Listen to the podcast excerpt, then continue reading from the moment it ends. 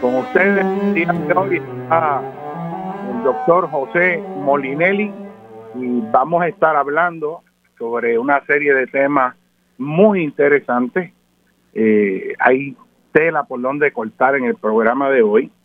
Eh, Rosana está cogiendo un muy merecido descanso eh, y quiero tocar una serie de temas.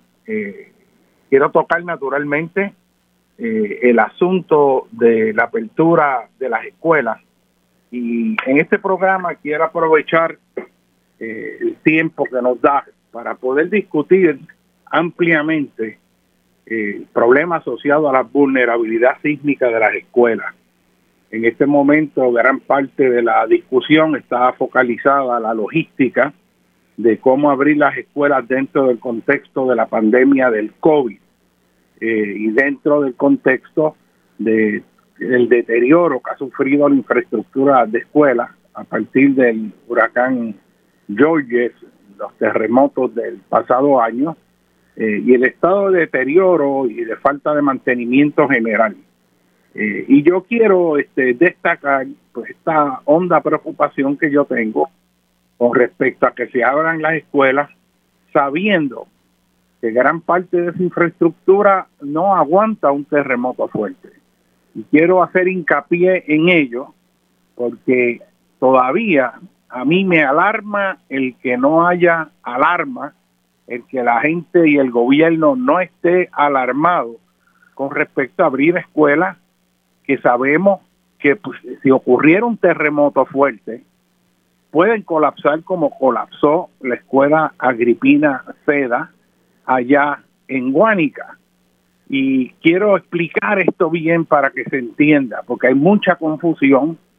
Eh, la administración pasada particularmente creó mucho ruido para dejar y crear la idea de que sí estaban haciendo algo, pero en realidad eh, la vulnerabilidad está ahí y no han hecho nada significativo para atender el problema fundamental. Y aquí de lo que estamos hablando, amigos, es de la vida de nuestros hijos, de un escenario en que, en que pueden quedar pillados, aplastados, y lo voy a decir así de crudo, porque esa es la realidad. Eh, en esas escuelas, por negligencia de nosotros, que sabiendo la existencia de esa vulnerabilidad, no hemos tomado medidas para atender eso con urgencia. Y sencillamente vamos a abrir el semestre escolar como si todo estuviera bien.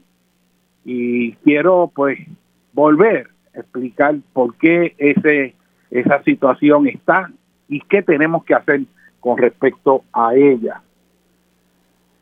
Ese va a ser uno de los temas, pero no el único. Quiero hablar también sobre esta ley que se ha propuesto para controlar el llamado boceteo, este, que debería en realidad abarcar más porque el problema de ruido ambiental en Puerto Rico es sumamente amplio.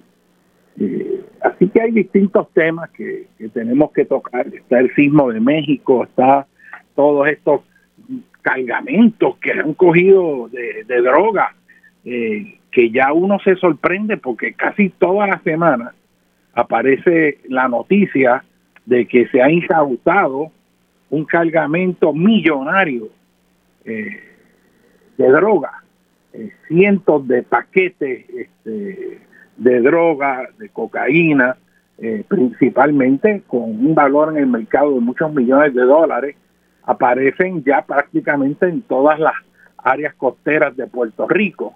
Lo mismo en Isabela, que en Arecibo, que en Cabo Rojo, que en Fajardo, eh, que en la costa sur. O sea, es continuamente estamos oyendo de la que se ha interceptado o ha encontrado o han aparecido embarcaciones que aparentemente las abandonaron por temor a que los cogieran y dejaron la droga ahí porque no le dio tiempo de sacarlo. Y a mí lo que me sorprende de todo esto es la frecuencia. Yo no sé si es que eh, la policía está actuando de forma mucho más efectiva o que el narcotráfico está actuando este, así, ha intensificado sus operaciones, pero que el que esa situación es una de carácter alarmante eh, debido a que revela, eh, o sea, el punto, el, nivel de tráfico de drogas que está ocurriendo en Puerto Rico. Así que eso y otros temas eh, quiero discutir, pero quiero comenzar el programa de hoy en una nota más suave. Y es que ayer por la mañana voy yo por la cajetera de Cagua allí a buscar un pan francés a la francesa y cuando voy bajando por la cuesta esa que está antes de llegar a la Peña de la Pava,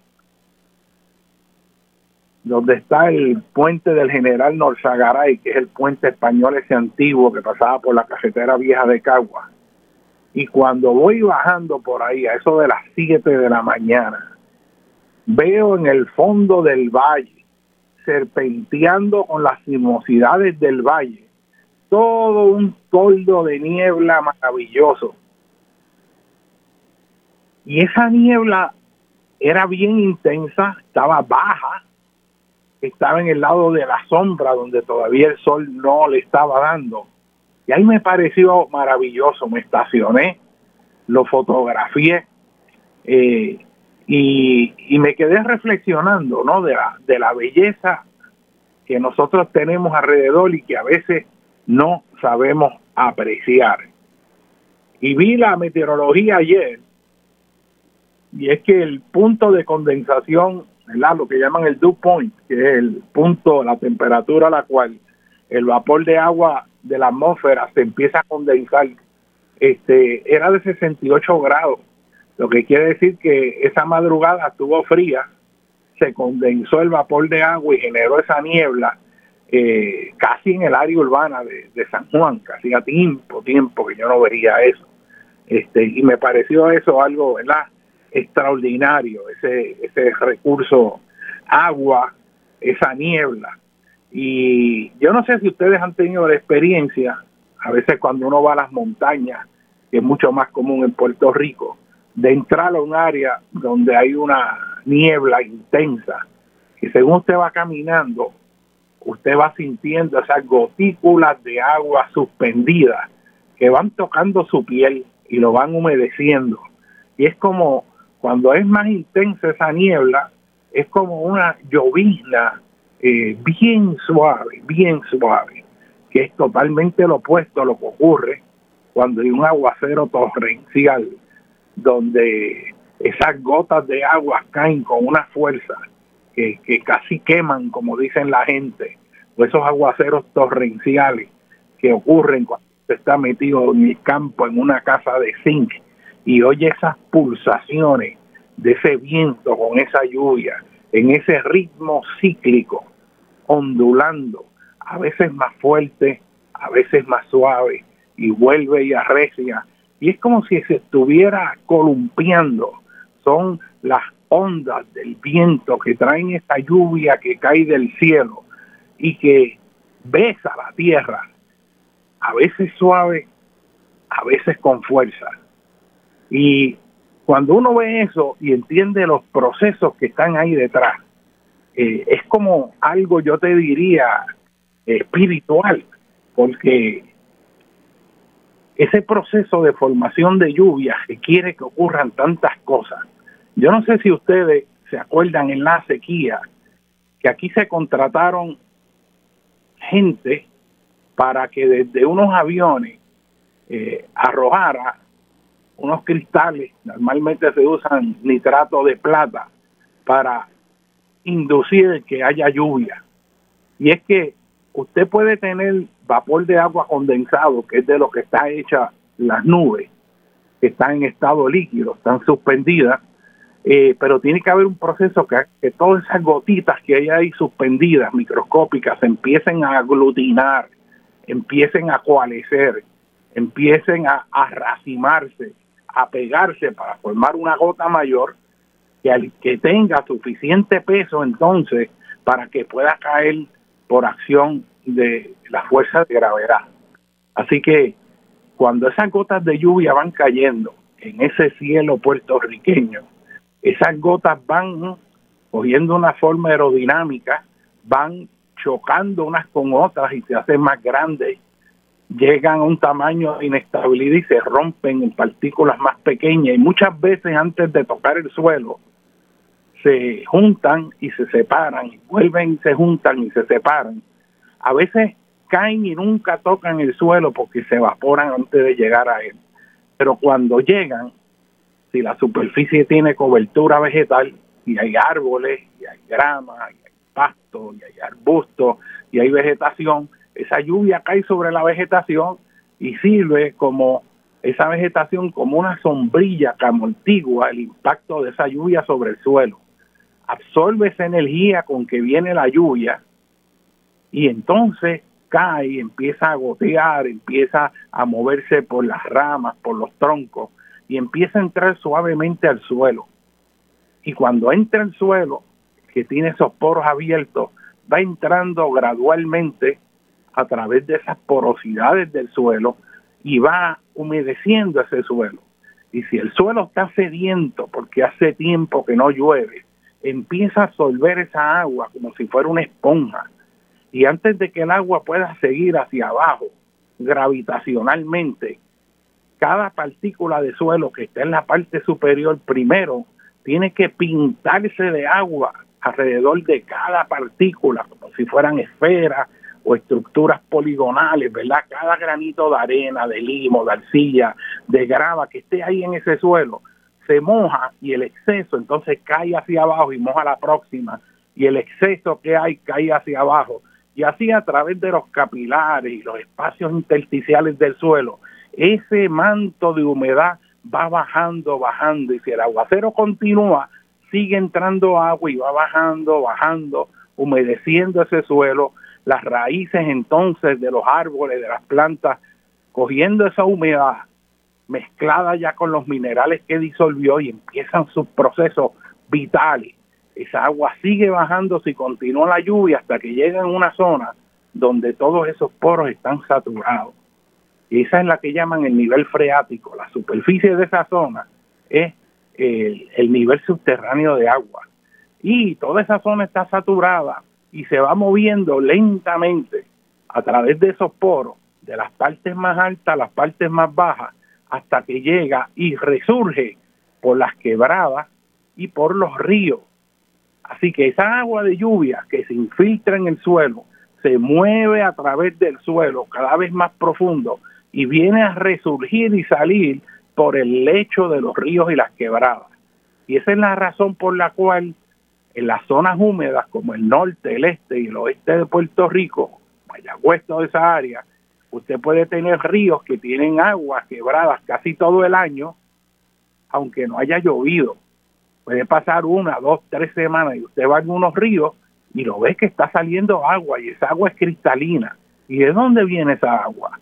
Pues esa agua es agua subterránea que brota por el lecho del río, está resurgiendo. Y continúa ese camino sinuoso a lo largo de ese río hasta que llega al mar. Los minerales que disolvió en ese recorrido a través de la tierra los lleva disueltos y esos minerales los va acumulando al mar y poco a poco llevando esos minerales disueltos al mar a través de millones de años, eso, la llegada de esos minerales y el almacenamiento de esos minerales disueltos en las aguas del mar es lo que hacen que el mar sea salado y aunque parezca contradictorio, mire esto, qué cosa hermosa. El agua dulce de los ríos de la tierra son los que causan la salinidad del mar, porque el mar, los océanos, es como un almacén donde llegan todos esos minerales, todos esos átomos, todos esos iones de calcio, sodio, magnesio, potasio en solución, el bicarbonato, todo eso llega y va salinizando este, ese mar. Así que en el mar, una vez está eso, el sol le da la superficie y lo evapora. Y sale ahora de agua líquida, vapor de agua, que va a la atmósfera y como el viento se mueve, gracias a que la Tierra se calienta diferencialmente, pues hay corrientes de viento que cogen ese vapor de agua y lo llevan a la Tierra y ahí se dan los procesos que producen lluvia para volver a regenerar ese ciclo hidrológico, ciclo del agua.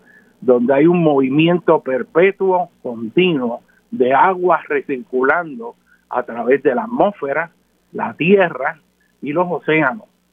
Y ese es fundamental porque ese es el ciclo que está siendo afectado por las actividades humanas. Para que haya lluvia, tiene que haber un mecanismo a través del cual masas de aire húmeda asciendan. En cualquier lugar que tenga masas de aire que tienen humedad, como el agua que entra con el viento alicio a Puerto Rico, que ha recorrido el océano y viene cargado de humedad, y cuando entra por las costas de Puerto Rico, cuando ese viento alicio va entrando por la costa de Fajardo, de Carolina, de Ceiba, de San Juan, entra por ese llano costero y según va entrando tierra adentro, va ascendiendo con la falda de la cordillera central de la Sierra de Luquillo y como no tiene para dónde ir, no le queda más remedio que subir. Y toda masa de gases, en este caso el aire de la atmósfera, que va subiendo en la atmósfera, se va enfriando. Y según se va enfriando se va condensando. Y eso es lo que produce la famosa lluvia orográfica, que es la lluvia inducida por las montañas. En la costa sur ocurre lo opuesto, esa masa de aire que cruzó y subió por la falda de la vertiente septentrional de Puerto Rico, o sea, la costa norte y este sube cuando pasa y rebasa el parteaguas insular, o sea, el filo longitudinal montañoso de Puerto Rico. En otras palabras, la parte más alta de la isla por donde va la carretera panorámica, por eso es panorámica, porque usted va por el filo más alto de las montañas que en Puerto Rico separan las aguas que se mueven hacia el norte de las que se mueven hacia el sur. O sea, usted puede ver en esa carretera panorámica lugares donde usted, si el día está claro, ve el mar Caribe y ve el océano Atlántico. Y cuando llueve, ese filo donde usted está en parte de esa carretera es el que determina y marca el lugar donde las aguas o salen por el mar Caribe o salen por el océano Atlántico. ¿eh? Este, y eso es clave para entender los problemas de agua en Puerto Rico, el ciclo hidrológico, cómo vamos a manejar los recursos en la isla. Así que a mí me parece maravilloso el que nosotros aprendamos y comencemos a contemplar ese ambiente que tenemos alrededor.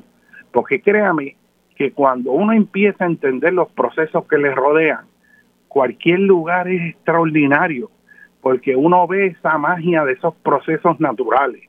Pero para eso tiene que tener ese entendimiento.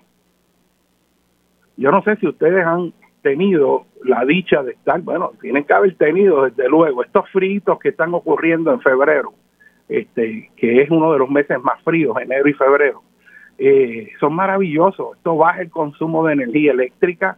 La gente que en San Juan tiene que poner los aire acondicionados en verano, no los necesita ahora. Esto es una temperatura idónea. El récord de temperatura más baja registrado en Puerto Rico fue allá en el 1911, allá en el área de las montañas más altas, en toda esa zona de Aybonito. Y se igualó también que esta estadística en 1966 en San Germán y la temperatura bajó a unos 39, 40 grados Fahrenheit, 39 y 40, que eso para Puerto Rico es, es bien, bien frío. O sea, estamos hablando de apenas 7 grados eh, para llegar al punto de congelación. Eh, y esos cambios en temperatura nos traen, pues, una fenomenología interesantísima.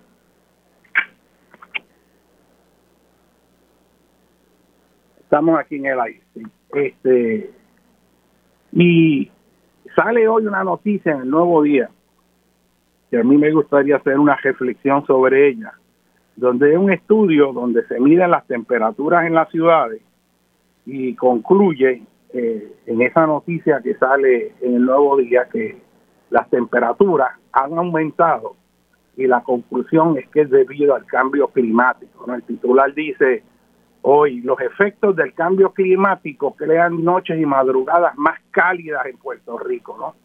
Eh, y naturalmente dice que entre 1970 y 2020 la temperatura mínima en San Juan registró un aumento de 3 a 4 grados. El dato es correcto, pero yo quiero plantear, ¿verdad? Este, y esto es lo interesante de la ciencia, que, eh, que es algo muy complejo el poder eh, llegar, llegar y atribuir esto sencillamente a que es el cambio climático. Eh, o sea, que las temperaturas hayan subido en los últimos 50 años, porque es del 70 al 2020, 3 a 4 grados en San Juan, o haya ocurrido eso, como dice el artículo, en muchas otras ciudades, en Estados Unidos y otros lugares, como de hecho lo es, este, eh, y eh, que hayan subido las temperaturas, eso no quiere decir, en términos científicos, que eso es el cambio climático. Y le voy a decir por qué. Uno de los problemas es que, eh, y yo he visto el estudio, ¿verdad? Que habría que ver, pero uno de los problemas con los cambios en temperatura cuando se miden en las ciudades es que las ciudades de por sí cambian el balance de calor en la atmósfera. Por ejemplo, lo que era la zona metropolitana de San Juan en 1970 no es lo que es la zona metropolitana 50 años después en 50 años aquí se ha construido como loco, se ha desparramado la ciudad, se han destruido bosques, se han destruido áreas verdes, se han rellenado humedales, han desaparecido árboles dentro del entorno urbano, se ha convertido la ciudad en un piso de hormigón y asfalto que altera los balances de calor, altera el albedo, la reflectancia de la superficie y las ciudades de por sí tienden a incrementar esas temperaturas y crean a veces, cuando se dan las condiciones adecuadas, lo que se conoce como un domo de calor este, alrededor de las ciudades, por todo el calor que se genera por todas las actividades humanas, no solamente por el cambio de superficie, sino el calor de los vehículos de motor, el calor de la actividad industrial, las maquinarias, las fábricas, los aire acondicionados expeliendo calor hacia afuera.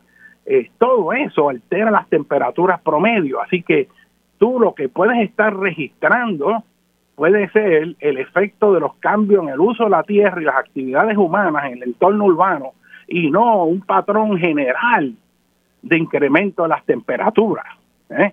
Eso no quita que sí haya medido un patrón general a nivel global por miles y miles de estaciones fuera de áreas urbanas, el que sí ha habido un incremento en las temperaturas. Pero no es tan sencillo como decir que, que porque en las áreas urbanas se midió en los últimos 50 años eh, que las temperaturas estaban pues X en el 1970 y ahora es más X, que eso es producto del cambio climático. O sea, puede haber un componente ahí bien grande que tiene que ver sencillamente con los cambios en el uso de la tierra y cambios en la superficie. Yo te garantizo a ti que si nosotros en San Juan entráramos, como muchas veces yo he propuesto, a incrementar el área verde dentro de la ciudad, las temperaturas promedio en la ciudad empiezan a bajar. Empiezan a bajar porque los árboles absorben esa energía y lo utilizan a través de los procesos de fotosíntesis. Yo voy a dar un ejemplo bien sencillo, usted que me está oyendo, sobre la diferencia que hace la superficie si está en estado sólido o es una superficie que está en, eh, cubierta de vegetación. Imagínese usted que va caminando en una urbanización por la acera y es mediodía y usted está descalzo si usted va caminando por la acera o por el asfalto en un día que esté el sol intenso, usted sabe que esa acera está caliente y usted va a sentir esa quemazón en los pies. Pero si usted camina, se sale de la acera y empieza a caminar por la grama, usted siente que la grama está fría. O sea, tanto la grama que está ahí como el asfalto están recibiendo la misma cantidad de energía solar. Pero cuando usted pisa donde está la grama, que hay vegetación, usted no siente eso caliente, lo siente frío, comparado con el calor inmenso que tiene la superficie de hormigón y asfalto. Y ese hormigón y asfalto lo que hace es que ese calor lo reirradia hacia el aire y lo calienta, como una hornilla caliente el aire que está encima de ella, que está absorbiendo energía. Vamos a ir a una breve pausa, estamos ya para las nueve y media Así que vamos a una breve pausa y retornamos con ustedes el doctor José Molinelli Freites y estamos en Dialogando con Beni. Bueno, amigos, continuamos aquí en Dialogando con Beni. Ustedes, el doctor José Molinelli Freites, eh, y estamos aquí pues hablando de unos temas muy interesantes. Pues comencé hablando de algo refrescante, diferente, que es la lluvia, la lluvia, el ciclo hidrológico, eh, ese eterno circular del agua a través de nuestro ambiente, que es esencial para la vida y que a veces nosotros en la vida cotidiana, con la rapidez que llevamos esta vida, nos olvidamos de todos esos procesos maravillosos que nos rodean, que, que la lluvia es algo maravilloso, el ver caer una gota de lluvia, todo lo que eso implica, cómo se mueve a través del suelo, cómo esa misma agua sigue y es la que brota para mantener el caudal de los ríos y quebradas, y cómo ellos salen y descargan toda esa carga mineral en el mar, manteniendo esos ciclos, y como dije, es lo que ha creado ¿verdad? esa salinidad en el océano. Eh, y a mí me parece esa imagen poderosa, ¿verdad? que el agua dulce de los ríos sea la que causa la salinidad en el mar, porque a través de millones de años va llevando, llevando y se va acumulando en el mar todas esas sales eh, que llevan los ríos en una concentración menor, pero que se va concentrando en ese mar y que de ese mar se evapora nuevamente el agua y gracias a que hay viento, ese, esa agua en estado de vapor, el viento la trae a la tierra y cuando se dan las condiciones adecuadas empieza de nuevo a caer como lluvia renovarse ese sistema. Mire, si algo que hace a la tierra maravilloso, es que la tierra, en vez de ser tierra, en realidad debería llamarse planeta agua. O sea, de todo el sistema solar, donde único hay agua en la cantidad que hay en la tierra, en el volumen que hay en la tierra, donde único se da un rango de fluctuación en la temperatura que permite que el agua ocurra en abundancia en sus tres estados, sólido, líquido y gaseoso, es en la Tierra. Y eso es extraordinario. Si usted estuviera en Mercurio o en Venus, mucho más cerca del Sol, las temperaturas serían mucho, mucho más altas y el agua apenas podría estar en estado líquido. No podrían haber los océanos que hay aquí porque se hubieran evaporado. Eso estaría como vapor de agua en la atmósfera por las altas temperaturas. Pero si está más lejos, como en Marte, Júpiter, mucho más distancia, esa agua estaría como hielo, principalmente. En un momento hay señales de que sí, en, en Marte hubo ciclo hidrológico. Usted sabe que cuando uno mira las imágenes de satélites que están saliendo ahora tan detalladas con estas misiones eh, satelitales de exploración eh, del planeta Marte y ah, los artefactos que han colocado y los robots que se mueven por la superficie tomando muestras de sedimento. Allí se ven cauces de ríos con sus sinuosidades, se ven deltas de los ríos con acumulaciones de sedimento. O sea, se ve todo un paisaje geomorfológico que indica el trabajo de los procesos fluviales, o sea, asociados al agua que corre por la superficie. Y por eso es que se entiende que en Marte hay potencial de que hay o haya habido vida que está ya logrado sobrevivir bajo el suelo, que está más protegido de esos cambios extremos en temperatura en la superficie, porque lo que se entiende es que la, el Marte tenía una atmósfera, pero la perdió, la perdió, posiblemente por efectos del viento solar, este, eh, pero la atmósfera que pudo haber tenido es mucho más rarificada eh, y por lo tanto no se pueden dar las condiciones que hay en la Tierra. Así que el punto es que comprendamos cuán extraordinaria es el planeta Tierra, que en realidad lo que nos distingue es el planeta agua. Si aquí vinieran una gente de otros planetas y miraran la Tierra, le pondrían el nombre de planeta agua porque más, más de dos terceras partes de su superficie está ocupada por agua y el agua es fundamental en esa capa exterior. La Tierra ni está tan cerca del Sol como para que el agua se evapore ni tan lejos para que esté siempre congelada. se mantiene en ese rango de fluctuación. Y hay otros factores claves para que haya vida. Pero si nosotros entendemos eso, el que la Tierra tiene una atmósfera que nos protege de la radiación ultravioleta, que la Tierra tiene una distancia crítica para que el agua exista en sus tres estados, eh, y que la Tierra adquirió un tamaño lo suficientemente grande, que es mayor que Marte, lo suficientemente grande para tener fuerza de gravedad, para no perder los gases que nos protegen de esas radiaciones dañinas del Sol, como ocurriría en la Luna o en Marte, pues la suma de todos esos factores a través del tiempo ha creado un hábitat que es el único que conocemos en el universo. Y por eso, cuando uno tiene una conciencia del ambiente y se ve como parte del planeta, uno tiene que entender que esto hay que protegerlo. Y lo que nosotros podemos hacer en Puerto Rico, cumpliendo con nuestra responsabilidad, es manejar el regalo que nos ha dado la naturaleza con esta isla tan extraordinariamente bella, donde hay prácticamente unos climas bien variados. Usted tiene en Puerto Rico, en el tope del Yunque, una pluviosidad que pasa de 200 pulgadas de lluvia, áreas que teniendo ¿verdad? bosque tropical húmedo, este bosque enano, o una ecología adaptada a esas condiciones de lluvia tan altas y a la misma vez a corta distancia en el suroeste de Puerto Rico, sí, allí en Guánica, donde ocurrieron los terremotos y siguen ocurriendo, usted tiene lluvia que apenas alcanza un promedio de 32 pulgadas al año, de las cuales 28 se evaporan inmediatamente.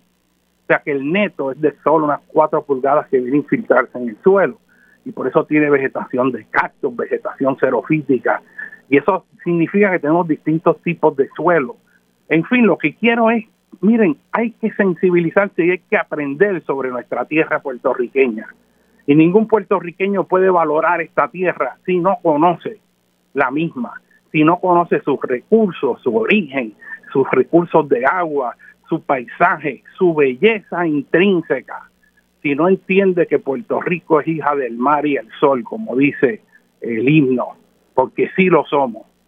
Y somos hijos del mar, porque Puerto Rico brotó hace más de 136 millones de años que se inició ese proceso y después de muchas decenas de millones de años Puerto Rico brotó desde el fondo del mar por actividad volcánica que desde el fondo fue apilando material por millones de años, rocas volcánicas, rocas eh, brechas, eh, tobas volcánicas, rocas piroclásticas. Bueno, se fueron acumulando por esos volcanes submarinos hasta que en un momento el cucuruchito de ese tope volcánico salió de la superficie del mar hacia afuera.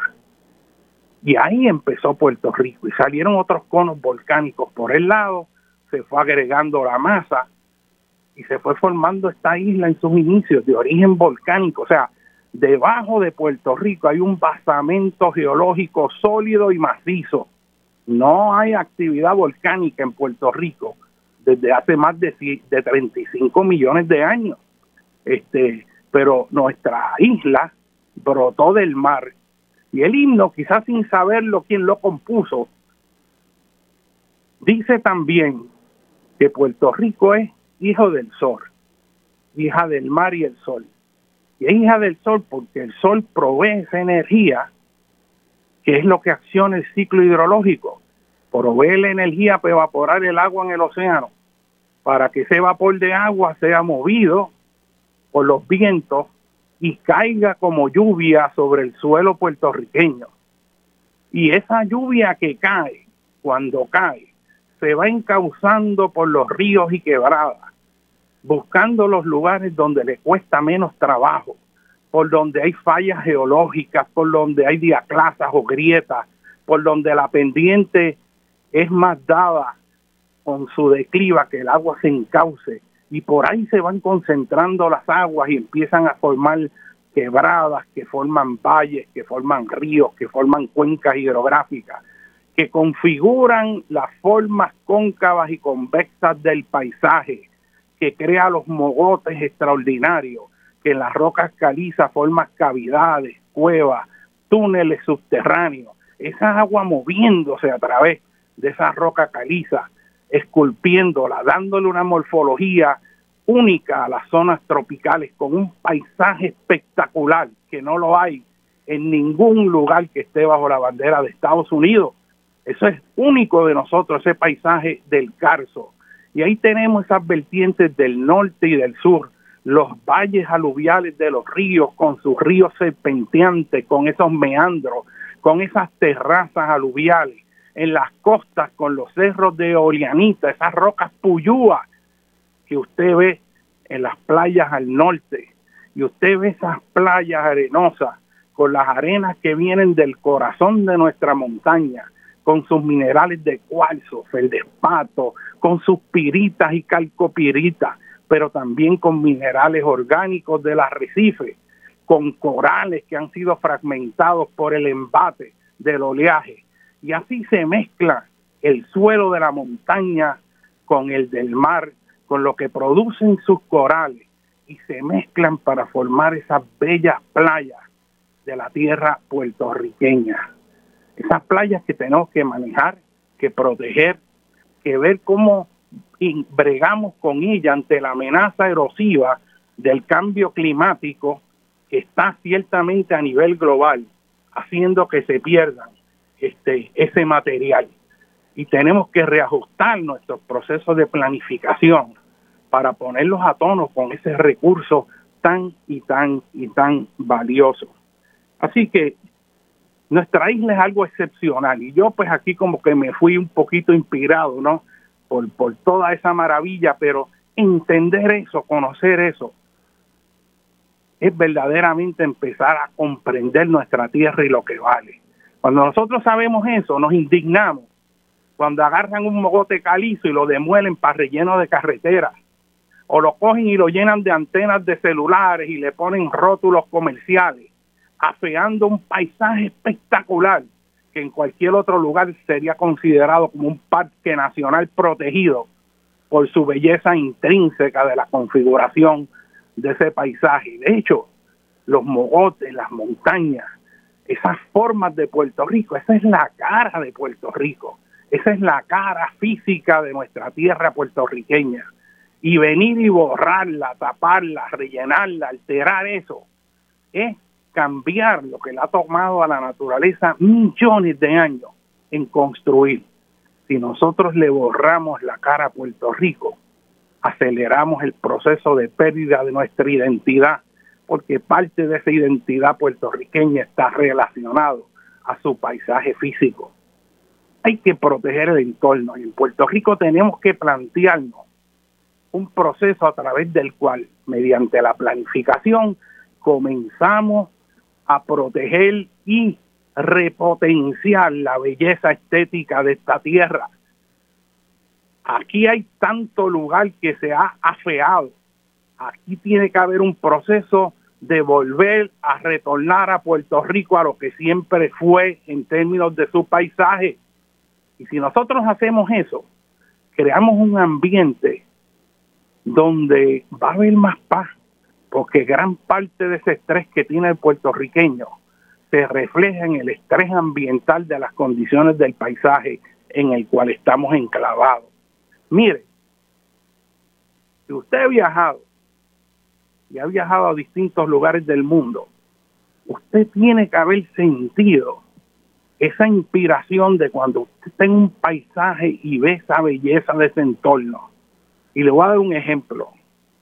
El último año que estaba mi hijo en la escuela superior, eh, iban a dar un viaje a Europa y yo lo iba a mandar. Y lo mandé.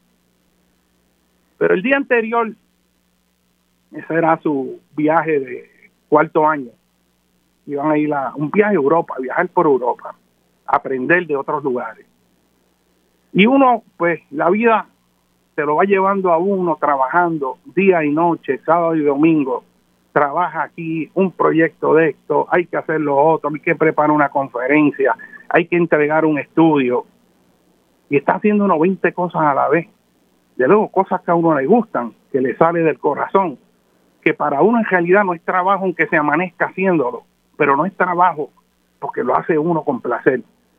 Y ese día antes que él iba a salir, yo de momento como que entro en reflexión y digo, coño, vete con él, comparte eso con él, Y llamo a la agencia de viajes así, improvisado, y tuve la suerte que alguien había cancelado, así que me fui con él para allá. Y tuvimos una experiencia extraordinaria. Y nunca se me olvida compartir con él en Suiza el pararnos en un sitio donde había una temperatura bien fresca, bien fresca. Era obviamente eh, a principios del verano, entre primavera y verano el viaje, estaba fresca la temperatura en Europa. Y nunca se me olvida en ese valle ver la inmensidad de esas montañas alpinas, el ver esos valles en forma de U formados por los glaciares hace miles de años atrás, el contemplar ese valle verde, verde, verde, y ver unas vacas con sus cencerros sonando a lo lejos, y ver un pueblo con esa arquitectura tradicional de tejas de roca pizarrosa, con techos inclinados, enmarcados con tejas imbricadas una sobre la otra, y ver ese humito saliendo de la chimenea, de la quema de leña criolla allí, local de Suiza. Y entonces ver cómo esas montañas van subiendo y subiendo, y de momento tú ves que la vegetación va cambiando, y de momento tú ves que esos picos penetran sobre las nubes y siguen hacia arriba, y sigues mirando, y en un día claro tú ves que las cúspides están nevadas, y de momento tú estás en medio de esa inmensidad de ese paisaje, y tú te sientes en una conexión profunda, asombrado con la belleza que está ante ti. Y eso nos falta en Puerto Rico. Y nosotros no tendremos picos que rompen la altura y la línea de las nubes como los hay en Suiza a esa escala, pero nosotros tenemos paisajes espectaculares y los dañamos porque hay un anuncio comercial X o ahora vienen unos letreros que aún siendo de día es tan fuerte la luminosidad que te ciega. Y la basura está por todos lados. Y el grafiti está por todos lados. Y el feísmo se quiere meter como parte de nuestra cultura como si lo fuera, sin embargo no lo es. Y ese feísmo también ese feísmo en el paisaje que no cuidamos y que tenemos que reconstruir en un proyecto de embellecimiento nacional de los paisajes que se puede hacer y que ni se plantea, pero que es esencial para la calidad de vida y para la promoción del propio turismo, la reconstrucción estética de nuestros paisajes. Ese valor estético que tiene está afeado también por el ruido ambiental. Y es que el problema de ruido en Puerto Rico es una cosa que es desesperante, desesperante totalmente lo que está ocurriendo en la isla. Y le voy a decir más, esta ley que se está planteando, que es la ley del boceteo, toca parte de eso, pero aquí hay que hacer una discusión sobre el problema de ruido ambiental en Puerto Rico. Eso es algo que es un infierno y que cada vez se pone peor. Y sin embargo, hay gente que nos quiere hacer creer que eso es parte de nuestra cultura, que es que nosotros somos así. Y esto crea un problema muy serio. Piense usted que vive en las áreas urbanas. ¿Cuántas veces los que viven cerca de zonas donde hay comercio, que vienen esos camiones a recoger la basura a las 3 de la mañana, y usted oye el ruido infernal de ese camión con dos tenazas que engancha un cajón de hierro y acero. Y usted oye esos motores cuando levantan el peso de todos esos residuos que hay ahí y levantan el cajón y empiezan a darle cantazos al cajón para que la basura caiga dentro del camión. Y ahí usted está durmiendo a las 3 de la mañana. Y hay un maldito camión ahí haciendo un ruido que despierta a toda la familia interrumpió el sueño y hace todo su ruido y aquí no pasa nada. Aquí no hay ninguna ley que le diga a esos camiones que tienen que hacer algo para amortiguar ese ruido o cómo descargan esa basura. No, no, no. Eso viene un camión ahí, coge toda una cuadra y empieza a dar cantazo a las 2, a las 3, a las 4 de la mañana. Porque es en la madrugada, porque se le hace más fácil, que no hay tránsito. y por eso es que salen, pero se interrumpe toda la paz del vecindario o los que viven en las zonas urbanas cerca de las autopistas. Ese ruido ambiental de los camiones tocando bocinas innecesariamente o los carros que pasan con esas bocinas escandalosas a todas horas despertando a todo el mundo.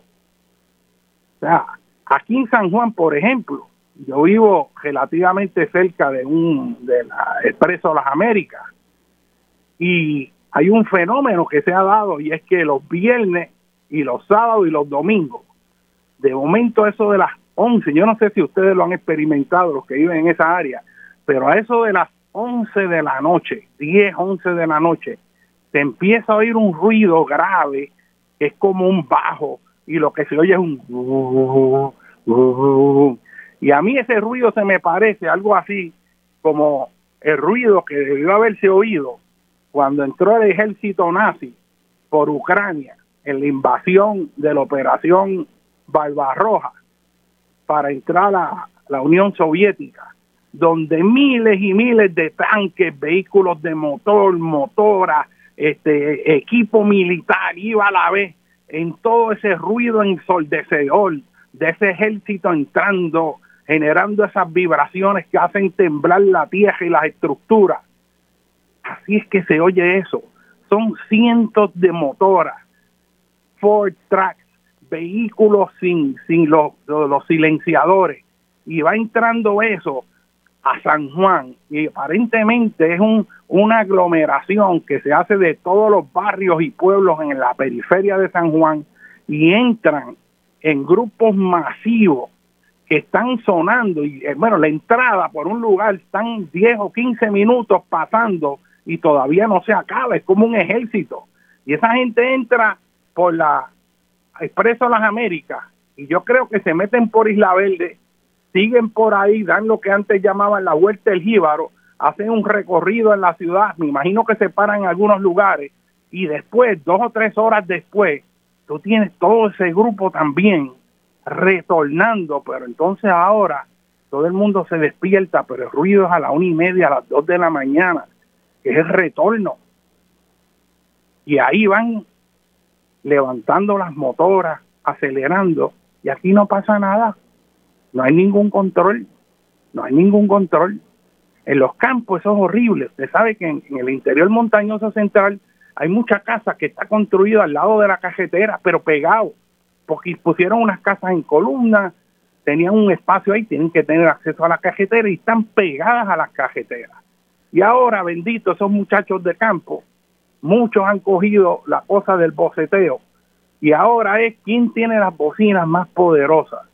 Y esos muchachos retornan esos fines de semana a la una, a las dos de la mañana, quizás ya después de haber tomado, y van con esas bocinas despertando a toda esa área rural. Ese problema de ruido ambiental no es nada más de las zonas urbanas, es en las zonas rurales. Eso empezó, yo recuerdo cuando vinieron las belloneras. Y cuando vinieron las belloneras esas, me acuerdo las Wurlitzer, que las ponían en los cafetines, en los colmados, a través del campo, el ruido que eso generaba en el vecindario, que estaba acostumbrado a unos niveles de ruido bajo y de momento meten eso ahí. Y eso se convirtió como en un atractivo, imagínate, tú poder oír una música ahí este en cualquier lugar eso creó en Puerto Rico hasta casos de asesinato, porque hubo gente que se volvía, en, se enloquecía con el ruido. Y habían hablado con el novio, habían dicho, baja eso, que mi familia no puede dormir. Y ahí viene el machismo, ¿no? Que yo no bajo nada, que este es mi negocio, ven aquí, bájalo para que tú veas. Y ya ustedes saben qué terminó eso. Y en Puerto Rico hay casos de homicidio que tiene que ver con la contaminación ambiental por ruido, porque ruido en exceso va enloqueciendo a la gente lo vas tornando más agresivo. Y además del ruido, hay otro componente aquí que a mí me parece serio y que hay que atender, que es la música ofensiva. Y yo le voy a dar un ejemplo. Hace par de años yo estoy por la costa sureste de Puerto Rico y paso por Yabucoa, donde están los tanques de petróleo, de combustibles, allí pegado a la costa, hay un terminal allí que se descarga combustible, diésel y otros tipos de combustible. Y eso está en zona de tsunami. Y, y yo dije que estaba pasando por allí, aprovecho, era un domingo, y dije, déjame ver eh, realidad esta zona en detalle, a ver cómo ha cambiado, cómo está. Y llego hasta la playa de Yabucoa, eran como las nueve y media de la mañana y cuando llego allí, pues me estaciono, miro la arena de la playa para saber su composición, la granulometría, veo el oleaje, este, miro las cuestiones geomorfológicas, veo el paisaje geográfico, veo los tanques, me fijo en el nivel de, imagino un maremoto potencial que puede entrar, cómo sería la cuestión. Y de momento llegan estos carros con unas bocinas gigantescas con su familia y se estacionan allí y empiezan a instalarse y empiezan a poner unas bocinas, pero aquella era una cosa ensordecedora. El ruido aquel cogía toda la playa. Aquella gente, hablando del punto de vista sonoro, se apoderó de la playa. Y no solo era el ruido que generaba la música que ponían, era las asquerosidades que contenía las canciones que acompañaban esa música. Y de momento estaba invadido de malas palabras toda una playa pública. Sobre eso vamos a seguir hablando y vamos a hablar del problema de terremoto y las escuelas en Puerto Rico en el próximo segmento. Con ustedes el doctor José Molina Freites y vamos a una breve pausa. Bueno, mis amigos, vamos a continuar aquí eh, dialogando con Benny y estábamos hablando de ruido ambiental. Y esto es una situación que, hay que atender en Puerto Rico porque es que nos afecta a todos, a todos. Y tenemos que, tener conciencia de ello. Mire, si esto es algo que nos afecta, que ya la gente como que se está inmunizando y, y no se da ni cuenta ocurre como pasa con el sistema del olfato. Usted sabe que usted entra en un sitio y hay un mal olor y usted lo percibe, pero si se queda ahí y pasan varios minutos, de momento deja de percibirlo porque se acostumbró y lo que olía mal deja de oler mal porque se insensibilizó su olfato y se queda ahí. Y de igual manera nos pasa con el oído. Note usted lo siguiente. Usted ha ido a una reunión familiar en Puerto Rico típica y cuando se hace una agregación de personas que quiere celebrar algo, ¿qué es lo primero que se hace? Se pone una música bien ruidosa. En muchos, la mayor parte de las veces, y yo he ido a un lugar donde hay una celebración X o Y, hay una música, pero no es de trasfondo, es que ese es el centro, es un ruido tan y tan grande que usted sencillamente no puede hablar. Vaya usted a una boda, vaya a una reunión y rápido meten una música escandalosa. Y entonces la gente lo único que puede hacer es quizás bailar o si va a hablar algo, tiene que acercarse al oído y casi gritar. Y eso es terrible porque la gente entonces termina sin dialogar. La gente lo que hace es que come, baila, toma licor si acaso hay y después se va y ahí no hubo interacción social verbal de compartir ideas, de dialogar. Prácticamente cero. Va usted a un restaurante en un sitio y de momento resulta que ya el espacio sonoro sin ruido no se puede aguantar, tiene que haber un ruido puesto. Y usted va, y yo ido, recuerdo, antes de la pandemia, usted iba a desayunar a algunos establecimientos y la música, meten una música, porque resulta que es que para que haya un ambiente agradable tiene que haber una música.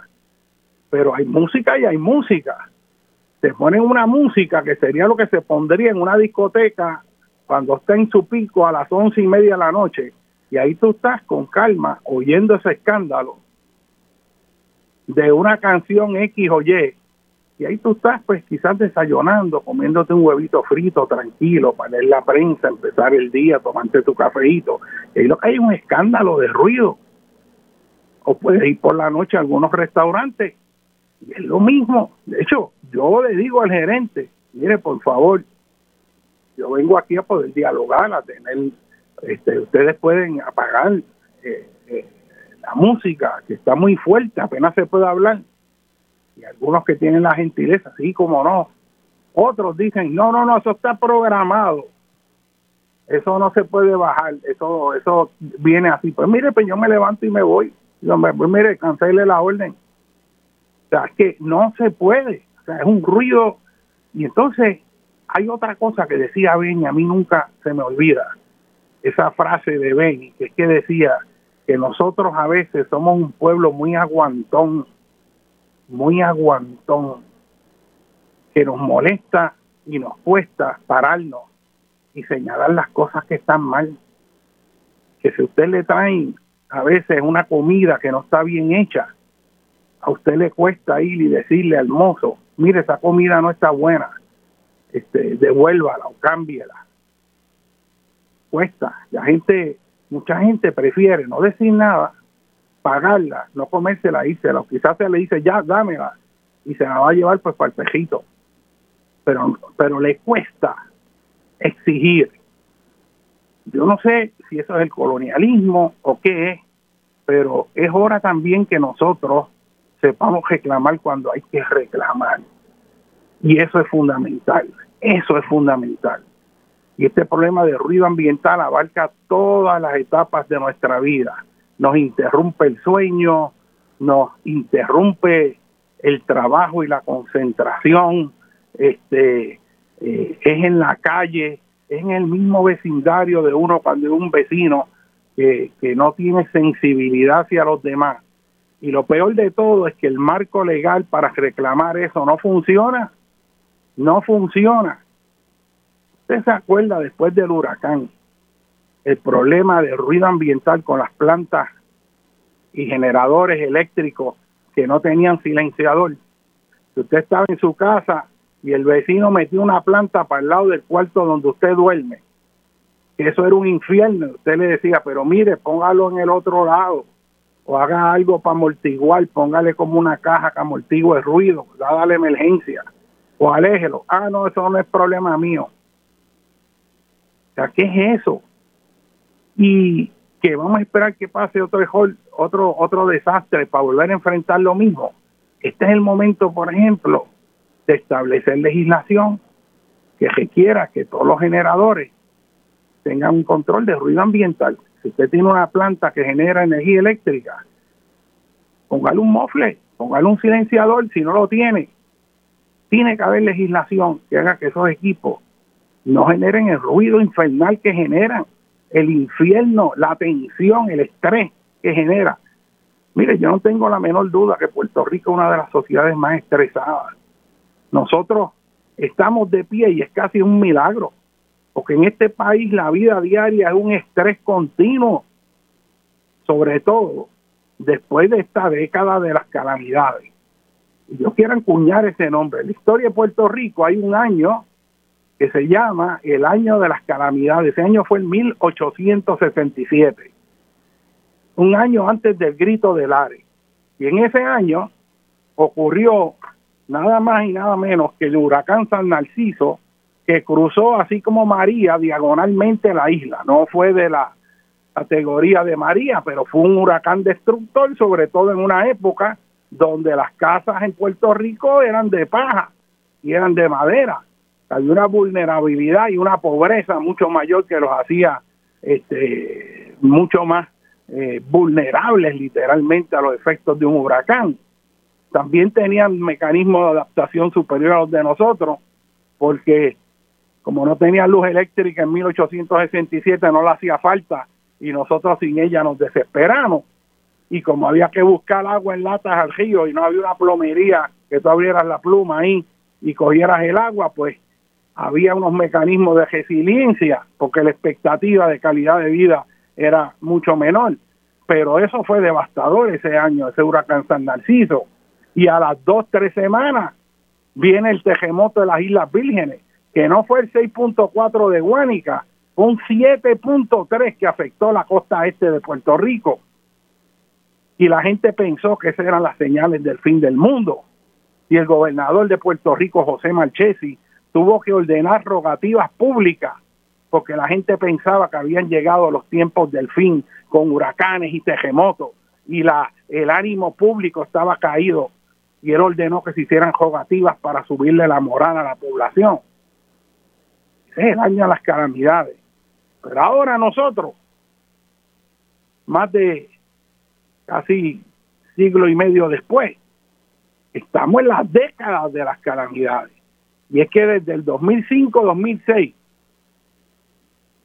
que se fueron y venció y caducó todas las leyes de las 936, empezó la debacle económica en Puerto Rico, empezó a irse en la farmacéutica, empezó a irse muchos de los elementos de inversión, empezó, Puerto Rico alcanzó el pico en todas las variables en que miden desarrollo económico, como para el 2005, y de ahí para adelante empezó a bajar todo, y empezó a migrar la gente, y empezó a despoblarse la isla, y de ahí llegamos a la crisis y quiebra económica en Puerto Rico, la crisis del Zika y del chikungunya, la sequía tremenda que hubo de 2014 a 2016, llegando a su pico en el 2015 con un racionamiento increíble de agua.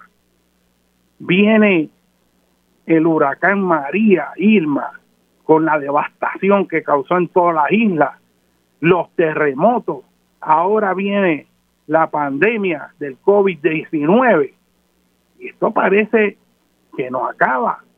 Y esto no le queda la menor duda a ustedes, que si contamos desde el 2005 para acá, ya nosotros llevamos décadas, más de década y media, casi 17 años próximamente, si esto no cambia, va a ser las dos décadas de las calamidades, donde Puerto Rico echó para atrás. Y es que nosotros nos estamos despoblando y esto hay otro asunto que hay que discutir y es que la población en Puerto Rico está bajando aceleradamente, nosotros tenemos crecimiento negativo, o sea, el crecimiento natural de la población, esto es el número de personas que nace versus el número de personas que mueren en Puerto Rico, mueren mucho más que los que nacen y el neto de la población, sin incluir migración, los que vienen y los que van. De hecho, en este caso, este, la migración ha hecho que el país pierda más de medio millón, como 6 o 700 mil habitantes, este, en la última década y media, este, que son un montón. Este, tenemos un problema serio de que si esta tendencia continúa, cada vez vamos a ser menos. Y esto trae unos planteamientos serios con respecto a nuestra cultura este, y la permanencia de nuestro carácter como nación puertorriqueña. O sea, esto, es un asunto que es serio, ese dicho de la población, pero eh, el punto, el punto que quiero traer es que estamos en tiempos muy difíciles y tenemos que cambiar y mejorar la calidad de vida en este país. Este issue de ruido ambiental hay que atacarlo. Si usted va a presentar una querella a recursos naturales la Junta de Calidad Ambiental, que con la nueva sombrilla de gobierno los pusieron juntos, cosa que es un error, allí no pasa nada. Vaya a llevar una querella por ruido ambiental y se casi se le ríen en la cara porque le dicen, mire, la, la, las estivas de querellas que están pendientes, porque aquí lo que hay es una o dos personas para todo Puerto Rico, porque todas esas oficinas se quedaron sin empleados, lo votaron y no se reemplazaron, áreas críticas. O sea que si usted va por la ley, además la ley no sirve, porque la ley dice que tiene que haber unos picos máximos de ruido, pero tú puedes tener un ruido bien fuerte, pero si es de corta duración y no es continuo, no hay problema, no es ilegal, pero tú puedes tenerlo intermitente, digamos, cada media hora te meten un pito de eso inmenso que dura un minuto o medio y como el tiempo no es lo no tiene tiene que haber una continuidad lo suficientemente larga de ruido para que entonces empiece a violar el reglamento Miren, en otras palabras, yo no voy a entrar en los detalles. Lo que le estoy diciendo es que la ley no funciona. Que ni tienen los instrumentos para medirlo porque no hay los recursos y si los tenían están dañados. y que cuando usted viene, los que hacen el ruido cogen y lo apagan y no puede hacer nada tampoco. Y se van y entonces usted está condenado a una guerra con su vecino ahí que no tiene consideración alguna. Y entre los problemas de eso, que ese estrés ambiental puede terminar en una tragedia. Así que esto nos está afectando en toda la vida. Ese ruido ambiental no puede ser nada más el hecho del boceteo, es en la sociedad. ¿Cómo vamos a replantearnos una política de ir descontaminando el ambiente de ese ruido excesivo que nos está afectando? Y ese es el punto. Y en la página de Facebook de, de Rosana hay una petición que está circulando este, para que se bregue con el ruido ambiental. Así que busquen en la página, este, apoyen esa, eh, esa gestión, porque hay que hacer el reclamo. De nuevo, como decía Benny, no podemos ser aguantones. Vamos a exigir lo que tenemos que exigir, y eso es lo que es ser un buen ciudadano, porque somos nosotros los ciudadanos los que a fin de cuentas vamos a reconstruir este país. Pero si no nos dejamos sentir, no va a ocurrir algo que cambie el mal camino que nosotros llegamos. Creo que la fuerza de Puerto Rico en ese sentido está en nosotros. Y según tenemos que hacer ese reclamo, tenemos que hacer otros reclamos. Y yo quiero hablar del reclamo de las escuelas. Y esto es un tema que a mí me preocupa profundamente desde hace décadas, lo vengo señalando. Y yo no sé qué más tiene que pasar en Puerto Rico para que el gobierno se dé cuenta de la urgencia que tiene el tratar el asunto de que las escuelas en Puerto Rico, más de 500 escuelas según el Colegio de Ingenieros, no aguantarían un terremoto fuerte como los que han ocurrido en el pasado en Puerto Rico. Y ahora se está discutiendo que vamos a abrir el semestre escolar cuando apenas hace un año vimos cómo colapsó la Escuela Superior Agripina Seda con un sismo de 6.4, sabiendo que en Puerto Rico en el pasado han ocurrido sismos de 7.3 en el 1918, 1867, y uno que de hecho es de los que más me preocupa a mí, que fue el 2 de mayo de 1787, que pudo haber sido de magnitud 8 o más.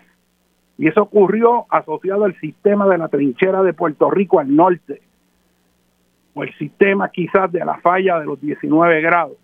Pero todo ese sistema al norte, de ese margen de placa, de la plataforma de Puerto Rico y las Islas Vírgenes con la placa de Norteamérica, ese margen ahí puede producir megaterremotos que no ocurren todas las décadas ni todos los siglos. Hay registrado en los últimos 500 años, ¿verdad? Ese evento fuertísimo de 1787, pero ese evento puede tener repetición ahora mismo, en este instante que estamos oyendo este programa, o de aquí a 10 años o 20 o más, no sabemos, pero es que como no sabemos, hay que estar preparado porque el riesgo que nos estamos tomando es sumamente alto, sobre todo en el caso de las escuelas, que es que están nuestros hijos. ¿Qué padre no da la vida por su hijo? Sin embargo, nosotros estamos mandando a nuestros hijos a las escuelas que no son sismos resistentes, literalmente. Y lo voy a decir como es. Lo estamos mandando a un matadero si ocurre un evento fuerte. Y lo quiero decir así porque es hora de que la gente entienda y el gobierno entienda. Y le voy a explicar cuál es el problema. En 1987, un sismo, hubo una actividad sísmica bastante intensa en el suroeste de Puerto Rico, en el Valle de Laja. Empezó a temblar bien fuerte, mucho sismo, pequeño, pero como estaba cerca de la superficie, estaba ocurriendo en MIT, debajo de tus pies, se sentía bien fuerte. Un sismo de 4.8, un domingo, que gracias a Dios, de nuevo, no había niños en las escuelas, que cogió la Escuela Superior de Cabo Rojo recién construida y le quebró las columnas un sismo de duración de pocos segundos. Si llega a haber sido más fuerte o más largo, la escuela hubiera colapsado. Pero cogió las columnas cortas de los salones y las quebró en X, dejando la varilla expuesta. Y escupió el hormigón para afuera que cayó encima de los pupitres donde se sientan los niños, bloques de hormigón, hay pedazos que salieron como en patrón de explosión dentro del salón según se quebraban esas columnas por un sismo de 4.8 allí en Boquerón. Y así una segunda unidad también rural en Boquerón. Y había mucha ansiedad en esa área. En ese momento era gobernador Hernández Colón y se estableció una comisión de terremotos para estudiar eso. Yo fui parte por muchos años de esa comisión de terremotos. Y uno de los asuntos que discutimos allí, siempre recuerdo a uno de los ingenieros más respetados en Puerto Rico, José Luis Capacete, una persona de una experiencia amplia. Y José Luis nos narraba que ese problema de la columna corta en las escuelas, estamos hablando 1987, ya eso se sabía, que el diseño de las escuelas en Puerto Rico era un diseño muy bueno para el trópico. Y era bueno para el trópico porque los salones eran altos, había buena ventilación cruzada y había una pared para el lado del patio que aislaba el ruido del patio del salón. si usted ve un salón de clases típico en Puerto Rico, imagínese que usted entra a una escuela y cuando usted ve el pasillo de la escuela, usted ve una línea de salones uno al lado de otro. Cada salón tiene dos puertas, una, dos puertas ambas esquinas del salón. Y usted va a ver en ese pasillo una pared alta y va a ver un ventanal chiquito que está arriba para favorecer la ventilación cruzada que entra de un lado a otro. Pero en ese panel de ventanas que hay ahí cortito, salen unos tuquitos de columnas que quedan expuestos. Y esos tuquitos de columnas, cuando hay un terremoto que empieza a oscilar la escuela, esa tuquito de columna, ese espacio no tiene la suficiente ductilidad o flexibilidad para absorber la energía sísmica y es muy rígido y hace que se parta. Así que es el lado de la entrada del salón donde primero se parte esa columna. Si el sismo es lo suficientemente fuerte, ese piso que está arriba, sobre todo si la escuela es de dos pisos, cae, se parte la columna y el techo cae hacia abajo, hacia el piso que está abajo donde están los niños.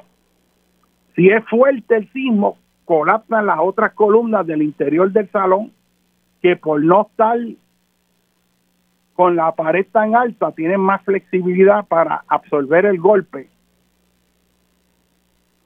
pero si es fuerte el sismo como con la agripina seda, colapsa ese piso y el primer piso queda aplastado completamente como ocurrió en Guánica.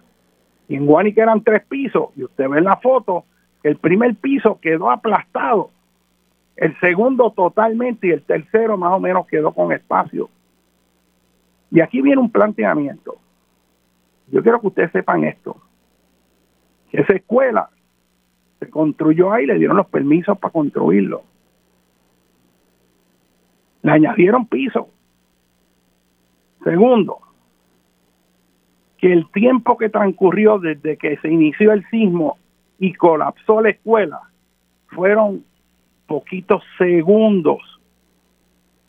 O sea, que empezaste a sentir el sismo fuerte y ya la escuela se estaba cayendo encima de ti. Usted sabe lo que eso quiere decir.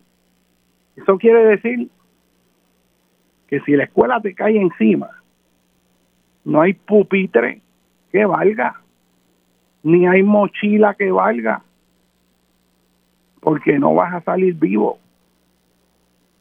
O por lo menos van a haber heridas graves.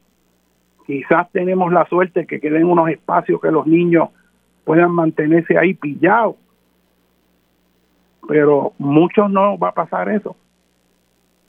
O sea que en un sismo fuerte, esas escuelas de columna corta van a colapsar. Y esta vez fue en Guánica, en un sismo que es menor, más de 30 veces más pequeños que los que han ocurrido en el pasado, si los comparamos con los de 7.3. ¿Ok? Y vamos a mandar niños a las escuelas que tienen esa columna corta. Y aquí no ha pasado nada. Y yo quiero advertir eso. Si tiene columna corta, construida antes de 1987, es una escuela que tiene que ser evaluada y reforzada de acuerdo a esa evaluación. ¿Que ¿Cómo se refuerza? Pues hay muchas maneras. El alcalde de Bayamón, por iniciativa propia, yo tengo conocimiento que cogió dos escuelas, contrató una firma de ingenieros porque el gobierno no se movía y decidió reforzar esas columnas dándole más flexibilidad para garantizar que esas escuelas estuvieran seguras.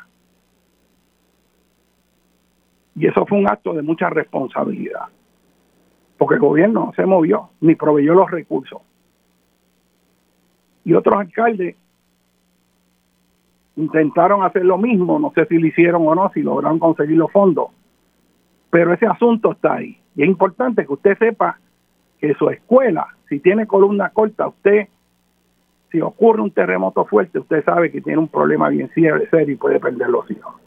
Segundo, quedar establecido que la administración pasada, el secretario pasado de Educación, junto con ingenieros aquí, que contrató el Departamento de Educación, se encargaron de, evaluar las escuelas, pero solo se les pidió a esta firma de ingenieros que evaluaran si la escuela había sufrido daños en el terremoto. Y las escuelas que estaban lejos, si no sufrieron daños, dijeron que estaban aptas para volverse a usar.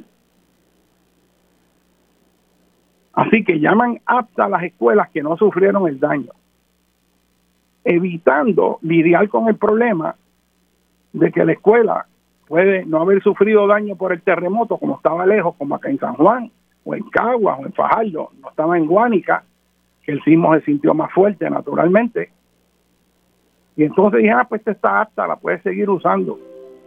Pero esto es una situación bien grave, porque no está yendo al asunto fundamental del problema es que las escuelas no son aptas porque no son sismos resistentes. Y ahí es que está el engaño y de eso voy a hacer hincapié ahora en la próximo segmento. Estamos dialogando con Benny José Molinelli vamos a hablar del problema de por qué no se pueden abrir las escuelas debido a riesgos sísmicos. Bueno mis amigos vamos a continuar aquí con dialogando con Benny. Vamos a aprovechar esta última media hora porque el tiempo corre rápido y es mucho lo que hay que decir.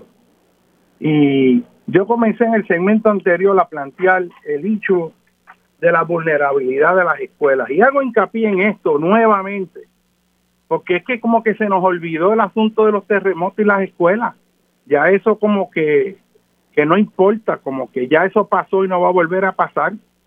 Sin embargo, vuelvo a hacer hincapié aquí, puede haber un evento mayor, no en el suroeste, en cualquier otro lugar de Puerto Rico, este que puede impactar, ¿no? Eh, con la misma sorpresa que impactó a la población del suroeste de Puerto Rico, ese sismo allá en Guánica.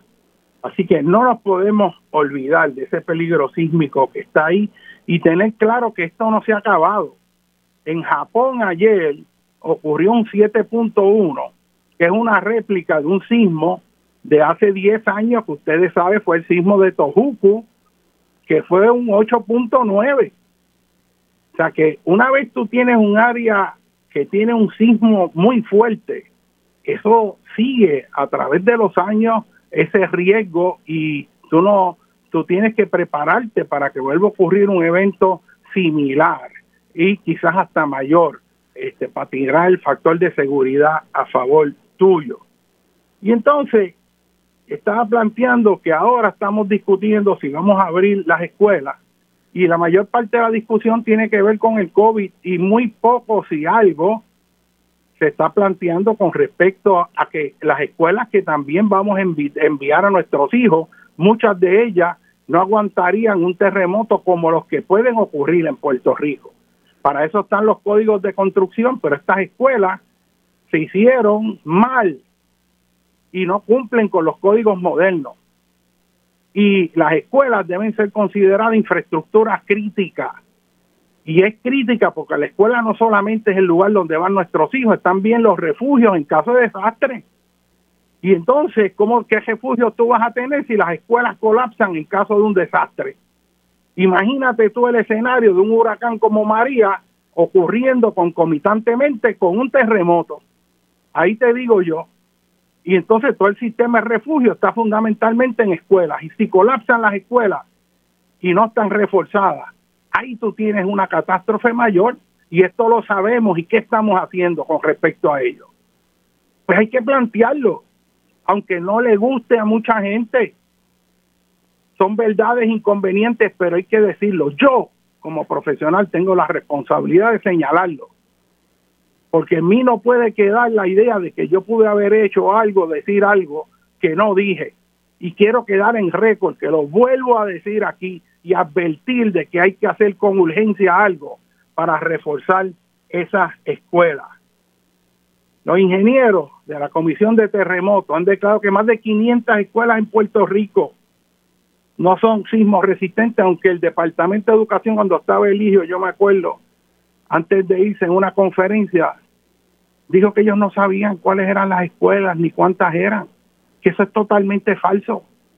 Ellos tienen la información, si hicieron las inspecciones, de hecho en esas inspecciones, de si son aptas o no, muchos ingenieros para protegerse naturalmente y responsablemente, dijeron también que las escuelas eran de columna corta y presentaban un problema en caso de terremoto que había que atender. Que eran aptas porque no habían sufrido daños en ese sismo en particular, pero no cumplen con código. esto es un asunto urgente, es la vida de nuestros hijos, que es que nos vamos a quedar con la idea de que pudimos haber hecho algo que no hicimos. Así que entendemos el problema de la columna corta y esto lo supimos, ¿saben cómo? Porque en Nicaragua se copió el diseño de Puerto Rico, se copió por toda América Central y en República Dominicana y cada vez que han habido sismos fuertes allí, se ha encontrado que esas escuelas colapsan. Y de ahí fue que en Puerto Rico, desde los 80, se dieron cuenta los ingenieros estructurales que había ese defecto ahí que había que corregir. ¿Ok? Y todavía han pasado décadas y no nos movemos. Aparecen chavos para contratos y robos por todos lados. Pero para proteger los niños en las escuelas, para eso no hay dinero. Tanto que hablaron, los niños son primero, los niños primero. Mentira. Si nosotros no le exigimos aquí no va a pasar nada. Este es el momento que los padres que le están diciendo que tienen que mandar los hijos a esas escuelas, no sean aguantones y reclamen la seguridad de sus hijos en esos planteles escolares. Y yo voy a aprovechar aquí y yo hago responsable al gobernador de Puerto Rico, Pedro Pierluisi, de que si abre estas escuelas y ocurre un sismo y mueren niños. Yo hago responsable aquí al gobernador de Puerto Rico que sabe esto y tiene que hacer algo. Y hago responsable aquí también a quien esté a cargo de la Secretaría de Educación en Puerto Rico, que sabe del peligro sísmico, que sabe que las escuelas no aguantan un terremoto fuerte y aún sabiéndolo, están mandando y exigiendo que abran las escuelas y que los padres manden a sus hijos a escuelas que no aguantan un terremoto. Ahora yo me pregunto, yo quiera que no ocurre, que se abren las escuelas, ah, que se siguieron los protocolos de COVID, y viene el evento que sabemos va a ocurrir en algún momento, pero que no sabemos cuándo. ¿Con qué cara vamos a poner la bandera de Puerto Rico a media asta por todos los niños que murieron aplastados. ¿Con qué cara el gobernador va a mirar a los padres de familia para darle un abrazo y decirle me acompaña, te acompaño en tu sentimiento. Quien esté a cargo de la Secretaría de Educación, ¿con qué cara va a ir a mirarle la cara a los padres de los hijos en las escuelas que colapsaron? Que nosotros no podemos aceptar eso. Si ustedes quieren ver lo que es una escuela colapsando y lo que ocurre inmediatamente después de un colapso de una escuela, yo quiero que ustedes busquen en internet, en YouTube, y escriban Escuela Enrique Repsamen, Repsamen en México. Y es que en esa escuela, el mismo día antes de que entrara María aquí, el 19 de septiembre, del año en que entró María, hubo un terremoto en México que hizo que colapsara en Ciudad de México esa escuela y murieran aplastados 19 niños. Y con ellos murieron siete adultos maestros que estaban con ellos. Y ahí hay un video de ese momento del desespero de los padres llegando a la escuela a buscar a sus hijos con la escuela colapsada y la gritería y el dolor y la angustia de los padres, de los niños, el desespero de una escuela que acaba de colapsar. Y eso va a pasar en Puerto Rico si nosotros no la reforzamos. Y yo no quiero, yo no quiero que eso pase en este país. La angustia y el dolor de que no decenas, pueden ser cientos. Y dependiendo la hora, el lugar y la magnitud, podrían ser miles de niños que queden atrapados y muertos en esa escuela. Mientras tanto, la administración anterior decía, no, no, no, las escuelas son aptas, como queriendo decir que no, que no hay problema alguno. Es más, yo le voy a decir más de cómo se está engañando este país. Se le pregunta a educación que si están preparados para terremotos, ¿usted sabe lo que le dicen? Ah, nosotros hemos tenido los protocolos para bregar con terremotos, y hemos hecho el simulacro. Vamos a hacer simulacro. Y un simulacro es que, ah, pues hay terremotos, vamos a, a ver, métanse debajo del pupitre y ahora vamos a simular por, porque vamos a salir del salón, salimos en orden, pero rapidito, esta es la ruta que vamos a hacer y nos vamos a concentrar en ese lugar en la escuela. Y usted hace eso y tiene unas mochilas también para caso de terremoto y usted se cree que está preparado pero es que si la escuela se cae y los aplasta, usted no puede salir, así que eso de la ruta y el simulacro sirvió de nada. Ah, que la mochila, la mochila tampoco, porque usted está aplastado.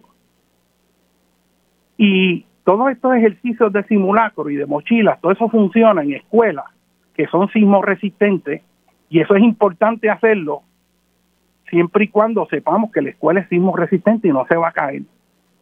Porque entonces usted de lo que se está protegiendo de los objetos sueltos que puedan caerle encima, se mete y se cubre con el pupitre para que no se caiga una lámpara, no le caiga un armario, unos libros, eso amortigue. Pero si el techo de una estructura de hormigón cae para abajo, créame que el peso de esa estructura no la aguantan los pupitres que tienen que, que son bien blanditos. No la aguanta, eso la aguanta en una escuela que el techo es de madera o que el techo es liviano, como muchas de las escuelas en Estados Unidos, y por eso esta es la recomendación, que desde adentro cúbrase, porque la idea es que la estructura es segura y usted lo que se va a cubrir es de cantitos de empañetado que puedan caer, pedazos de cemento que se caigan, pero no es un techo pesado con toneladas encima de un salón. No se engañen. Y lo que estoy planteando es que aquí se crea un falso sentido de seguridad con simulacro de terremoto, con mochila, con el ejercicio tal, cuando el asunto fundamental es que esas escuelas aguanten un terremoto fuerte, que las escuelas son infraestructura esencial para el país, que es refugio para la población, que tienen comedores para alimentar la población en caso de catástrofe, que la escuela en Puerto Rico tiene que ser vista como una estructura, que como parte de la infraestructura esencial para la sobrevivencia del país después de los desastres. ¿Cómo es que a estas alturas nosotros no le damos prioridad sabiendo que van a colapsar, que no son seguras? Es que a mí me alarma la falta de alarma y por eso yo quiero hablarle a este pueblo que entienda esto, que no se deje engañar. Mire, yo estoy dispuesto a discutir con cualquier grupo en una discusión científica de planificación y de política pública con respecto a la prioridad que tiene que tener el que las escuelas sean seguras. Eso tiene más prioridad que el que recorten la grama o pinten la escuela o arreglen los empañetados o le pongan los inodoros. Es clave en este momento que están los recursos económicos ahí, de los fondos de CDBG, de los fondos de los Hazard Mitigation Grant de FEMA, que están esos dineros ahí, que se haga un plan acelerado para reforzar la infraestructura de escuelas. Hemos perdido tiempo como locos. Hemos perdido oportunidades extraordinarias cuando se cerraron cientos de escuelas en Puerto Rico. Y yo lo planteé y no oyeron. El criterio fundamental que hubiera hecho también que la gente lo acogiera era si tenemos que cerrar las escuelas porque bajó la población escolar, como de hecho bajó, pues vamos a comenzar a cejar las que son más vulnerables en caso de catástrofe. Y nos concentramos en las escuelas que cumplen con los códigos que se construyeron más recientes que deben aguantar. Y eso hubiera sido sensato.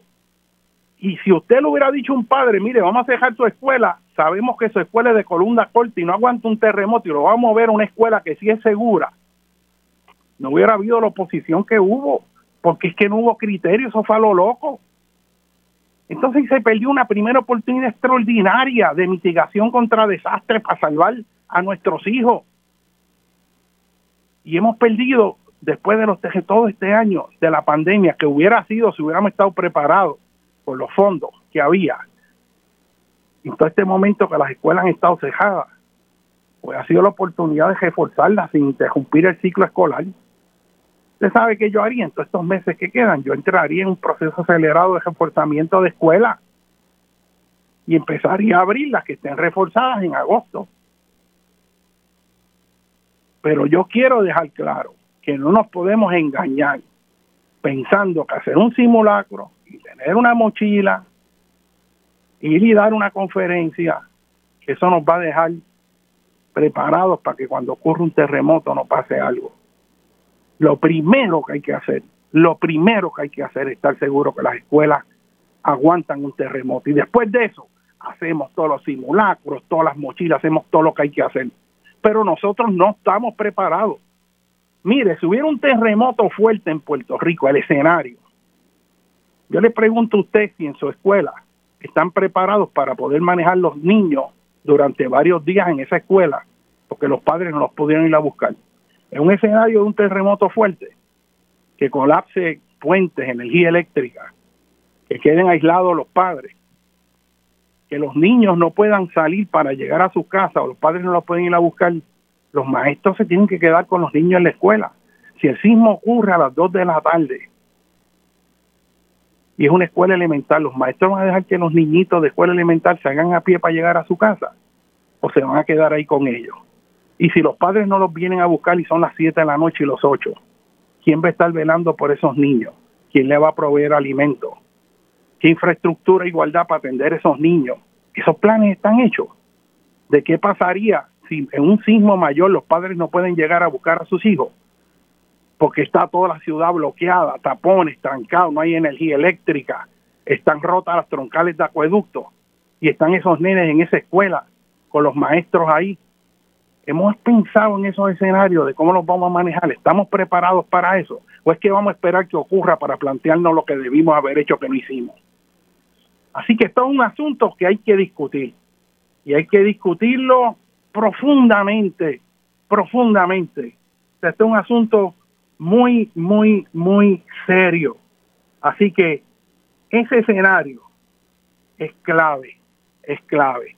Y eso de meramente decirle a un nene en una escuela de columna corta que si hay terremoto se meta debajo del pupitre y, y no va a haber problema. Mire, eso no es así. Y eso se constató en la escuela Agripina Seda. Mire los videos de la gente allí como describe que tan pronto ese sismo comenzó, esas escuelas colapsaron, que allí no hubo tiempo para nada. Y nuevamente tuvimos la suerte que el colapso se dio sin niños, que no había clase en ese momento. Y yo le voy a decir qué es lo que ocurre y qué es lo que está pensando el gobierno. El gobierno, en estadística, cuando usted estudia estadística, es lo que se llama error tipo 1 y error tipo 2. Es más, si entran a cosas estadísticas técnicas, cuando usted va a tomar una decisión, siempre hay un margen de incertidumbre. El gobierno está partiendo de la premisa, y yo no entiendo por qué, que las escuelas son seguras y está partiendo de la premisa que no va a ocurrir un terremoto. Por lo tanto, apuesta a que la escuela aguante y que el terremoto no va a ocurrir. Pero si el terremoto ocurre, tú tienes una catástrofe mayor. O sea, que el, gobierno está dando por bueno algo que no lo es. Está dando por buena a las escuelas diciendo que son aptas cuando no lo son porque no son sismos resistentes y no cumplen con los códigos. Y está diciendo que son buenas y va a cometer el error de aceptar algo como bueno cuando no lo es. ¿Y qué consecuencias tiene que aceptar? Tiene que ver el uno aceptar algo que es bueno cuando no lo es. Pues yo le voy a dar un ejemplo en la industria. Cuando las farmacéuticas están haciendo medicamentos y hacen un batch completo, hacen miles y miles, eso se coge una muestra para ver cuán buena fue esa fabricación y miden la concentración que se espera que esté. Digamos que hay un medicamento para el corazón, tiene que tener cierta concentración de ciertas sustancias que son claves que estén dentro de esa pastilla, digamos. Después que las hacen, eso empiezan a sacar muestras para determinar cuál es la variabilidad en la concentración, porque no todas las pastillas tienen exactamente la misma concentración. Va a haber algunas que tienen un poquito más y algunas un poquito menos. Hay un rango, hay un margen de fluctuación que es aceptable y todavía sigue funcionando en términos de que sea un poquito más alto, un poquito más bajo, pero no puede ser mucho más alto ni mucho más bajo, porque entonces no funciona. Y puede ser letal Así que eso se cogen las muestras y se analizan. Y si hay varias que exceden los requisitos, ya sea porque tiene demasiada concentración o no hay la concentración suficiente, queriendo decir que una persona que se tome esa pastilla resulta que no tiene la protección que debió haber tenido, pues entonces, ¿sabe qué se hace en la industria? Se descarta toda la producción, aunque la mayoría sean buenas, porque están tirando el factor de seguridad a favor de la vida de la gente. Lo mismo se hace cuando se hace un llamado de los vehículos de motor, lo que llaman en Puerto Rico un recall, que de momento llaman pues tantos miles de vehículos porque el sistema de seguridad de las bolsas inflables en caso de accidente se puede activar solo y han habido problemas en que algunos carros se la activa solo y tú vas conduciendo y explota esa bolsa ahí y entonces tú tienes un accidente. Ah, pues cuando eso ocurre y se ve que ha ocurrido en dos o tres, quizás de los millones de vehículos que se han vendido en el mundo, se hace un recall y se pide que se cambien todo porque pone en riesgo la vida de las personas. No se sabe quién. Lo mismo ocurre con el Departamento de Agricultura cuando sale un producto enlatado, que aparecieron dos latas que tenían botulismo que estaban contaminadas con bacterias y se recoge todo el lote aunque esté bueno. ¿Por qué? Pues porque usted tiene que proteger la vida y es mejor asumir que todo está mal para estar seguro que no se comete el error de que le cueste la vida a alguien. Usted tire ese factor de seguridad a favor de la gente. ¿Y cuál es la analogía con la escuela? Pues que sabiendo que las escuelas no son seguras, el gobierno está diciendo, no, no, no, no, no va a pasar nada. Cuando venga el evento, ahí es que vamos a tener la tragedia. Y la pregunta es si nos vamos a tomar el riesgo nuevamente, sobre todo con toda la actividad sísmica que está ocurriendo, sobre todo acabando de ver cómo colapsan las escuelas en Puerto Rico y que hay cientos de escuelas similares a esa en el resto de Puerto Rico que van a colapsar si viene un sismo mayor, sabiendo que Puerto Rico está en una zona de alta actividad sísmica entre el margen de la placa de América del Norte y del Caribe, que hayan habido en el pasado terremotos muy fuertes y que van a ocurrir en el futuro. Y aquí estamos nosotros los brazos cruzados diciendo que no va a pasar nada. ¿Cómo es posible que nosotros aceptemos eso? Por eso, mire, yo no quiero hacer responsable a nadie porque es que, ¿qué tú le vas a decir? Cuando yo te digo, el gobernador va a ser responsable, pero no es cuestión de que, ah, mira, te lo dije, se murieron los niños y tú no hiciste nada. Es que yo no quiero que se mueran los niños, ni los maestros, ni que mueran más puertorriqueños por la negligencia de la falta de visión de cuán importante es esa infraestructura, sobre todo donde están nuestros hijos. Y yo exhorto aquí a los padres a que no manden a sus hijos a esas escuelas, a menos que haya una garantía de que la escuela es sismo resistente, no que es apta, apta lo que quiere decir es que no le pasó nada en el sedimento, en el, en el sismo pasado, pero eso no quiere decir que si ahora viene un sismo que afecte fuerte a San Juan, al norte de Puerto Rico, o en la fosa de Anegada al este, o en el cañón de la Mona al oeste, o en la trinchera de Puerto Rico al sur, o en las fallas más cercanas, que esas escuelas van a aguantar. O sea, esto es serio, yo sé que es una verdad inconveniente, porque con todos los problemas que hay, uno le suma este otro, pero este créame que es importante, créame que es importante. Y yo, un padre de familia, yo no mando a un hijo mío. Es más, yo prefiero, vamos a mantenerlo educando como hecho, hemos hecho hasta ahora, hacemos el sacrificio de seguir remoto por internet que ya tenemos más experiencia, ya se han eh, limado muchas de los problemas, faltan, pero estamos en mejor posición que cuando empezamos y ya lo hicimos y está caminando la cosa. Vamos a tomarnos el riesgo de que estén por horas y horas y horas todos los días esos niños esperando ahí como la espada de Damocles a que caiga y le cueste la vida. Eso no lo podemos permitir. Y yo quiero dejar en récord aquí que yo dije esto una vez más, una vez más, porque usted sabe lo que va a pasar cuando ocurre ese evento. Usted sabe qué van a decir los políticos y los secretarios, que a ellos nunca les advirtieron que eso podía ser así tan grande, que los ingenieros no dijeron, que los científicos no informaron, que si ellos hubieran sabido, porque es que yo no soy experto en eso, pero a mí no me informaron que eso era así. A mí siempre me dijeron que era que eran aptas. O sea, yo no me siento responsable, yo me uno al sufrimiento del pueblo de Puerto Rico. Es más, voy a ordenar las banderas por seis meses a media asta para que vean lo conmovido que yo estoy. ¡Qué barbaridad! ¿Cómo es que a mí no me dijeron esto? ¿Cómo es que las administraciones pasadas no hicieron algo? porque me han dicho que se los dijeron a ellos. A mí no me lo dijeron, pero a las pasadas se los dijeron y no hicieron nada y ahí me tocó este tostón. Y yo acabo de entrar ahora y yo no sabía nada de eso. Créanme que eso lo vamos a oír si ocurre esa tragedia que no queremos que pase. ¿Qué es lo que queremos? Vamos a hacer un plan acelerado para reconstrucción de escuelas están identificadas y se saben cuáles son. Muchas de las escuelas tienen modelos de construcción similares.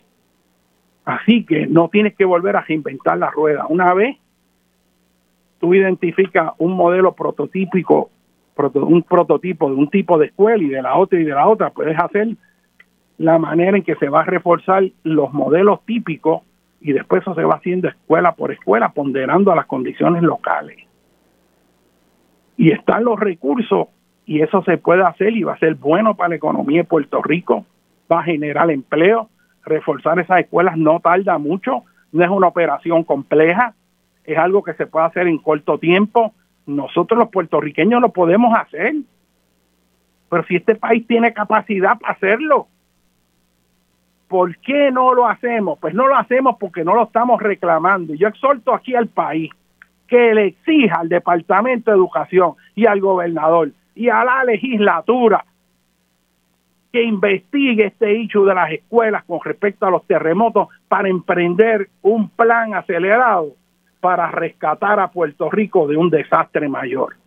El tiempo nos está traicionando, señores, pero quiero hacer hincapié en eso. Yo creo que tengo que contribuir señalando esto. Esto no le va a gustar a mucha gente, eso me gana a mí todavía más enemigos, pero yo estoy con la frente en alto diciendo lo que es, sin miedo para proteger al pueblo de Puerto Rico y yo estoy dispuesto a ir a cualquier foro, a cualquier discusión, con cualquier profesional para tener un debate con respecto hacia el hecho de las escuelas es algo que hay que tratar con urgencia en Puerto Rico o no. Eso es fundamental y es uno de los hechos clave con la reapertura escolar. No se pueden abrir escuelas que no sean sismos resistentes.